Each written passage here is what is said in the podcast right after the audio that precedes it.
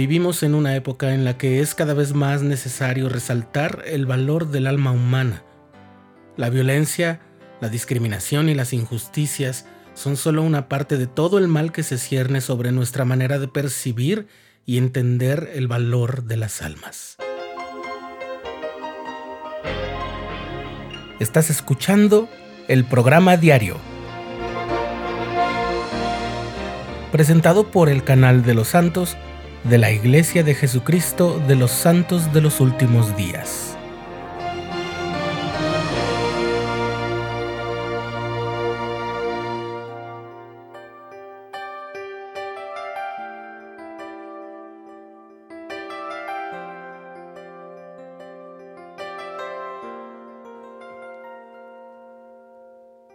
El libro de Génesis nos relata que cuando Dios creó al hombre y luego le insufló el aliento de vida, entonces llegó a ser alma viviente. En el libro de Moisés, en la perla de gran precio, leemos que el Señor le reveló a Adán y a Eva lo siguiente. Habéis nacido en el mundo mediante el agua y la sangre y el espíritu que yo he hecho, y así del polvo habéis llegado a ser alma viviente. Y en la sección 88 de Doctrina y Convenios, que es una revelación que contiene muchas doctrinas claras y preciosas, el Señor le dice al profeta José Smith que el espíritu y el cuerpo son el alma del hombre. Por desgracia, en nuestra época ocurre con mucha frecuencia que las personas se sienten devaluadas por alguna razón, incluso a veces sin razón alguna.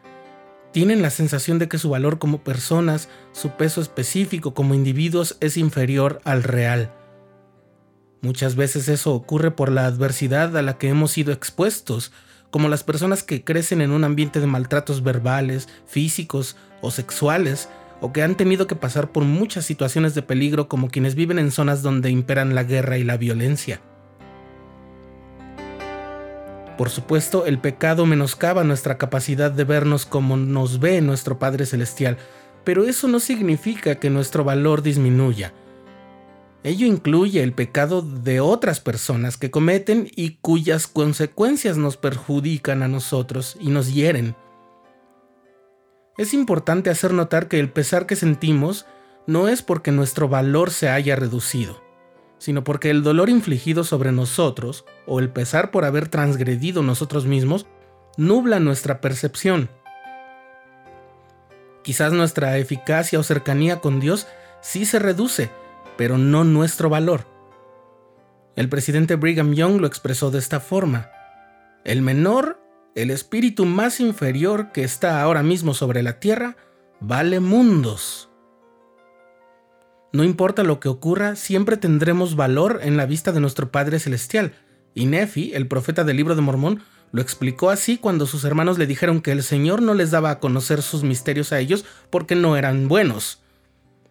El Señor estima toda carne igual, les dijo Nefi. Y más adelante en su relato reitera, ¿acaso exclama él a alguien diciendo, apártate de mí? Ese principio es lo que está en la base de enseñanzas y admoniciones recientes que el profeta y los apóstoles han hecho acerca de enfermedades espirituales que debemos erradicar, como el racismo y la violencia. El Señor no enseña que el valor de un alma ni de su vida sea mayor a la de otra persona, ni por su raza, color de piel, posición social o religión, ni siquiera por los desafíos de salud ni las preferencias de ningún tipo. Hay otro mal que puede causar que nuestra percepción del verdadero valor de nuestras almas se vea afectado. En su discurso de la Conferencia General en 2017, la hermana Joy D. Jones, presidenta general de la primaria, dijo lo siguiente. ¿Cuántas de nosotras, era la sesión general de mujeres, luchamos con pensamientos o sentimientos negativos sobre nosotras mismas? Yo lo hago. Es una trampa fácil. Satanás es el padre de todas las mentiras, especialmente cuando se trata de malinterpretar nuestra naturaleza y propósito divinos. Pensar de nosotros mismos que somos poca cosa no nos hace ningún bien sino que nos detiene. Como se nos ha enseñado a menudo, nadie te puede hacer sentir inferior sin tu consentimiento. Podemos dejar de comparar nuestras peores características con las mejores de otra persona. La comparación es el ladrón de la alegría. Hasta ahí lo dicho por la hermana Jones. Nezahualcóyotl era el monarca de un señorío prehispánico llamado Texcoco. El nombre de ese rey era Coyote que Ayuna, y es conocido por la historia como el rey poeta. Él expresó en uno de sus poemas el valor del alma humana. El poema dice así: Amo el canto del censontle, ave de cuatrocientas voces. Amo el color del jade y el enervante perfume de las flores pero lo que más amo es a mi hermano el hombre. David, otro rey poeta, en un tiempo más antiguo, también expresó el asombro que viene al considerar el valor de las almas, y lo podemos encontrar en el Salmo número 8. Cuando contemplo tus cielos, obra de tus dedos, la luna y las estrellas que tú formaste, digo, ¿qué es el hombre para que tengas de él memoria? y el Hijo del Hombre para que lo visites.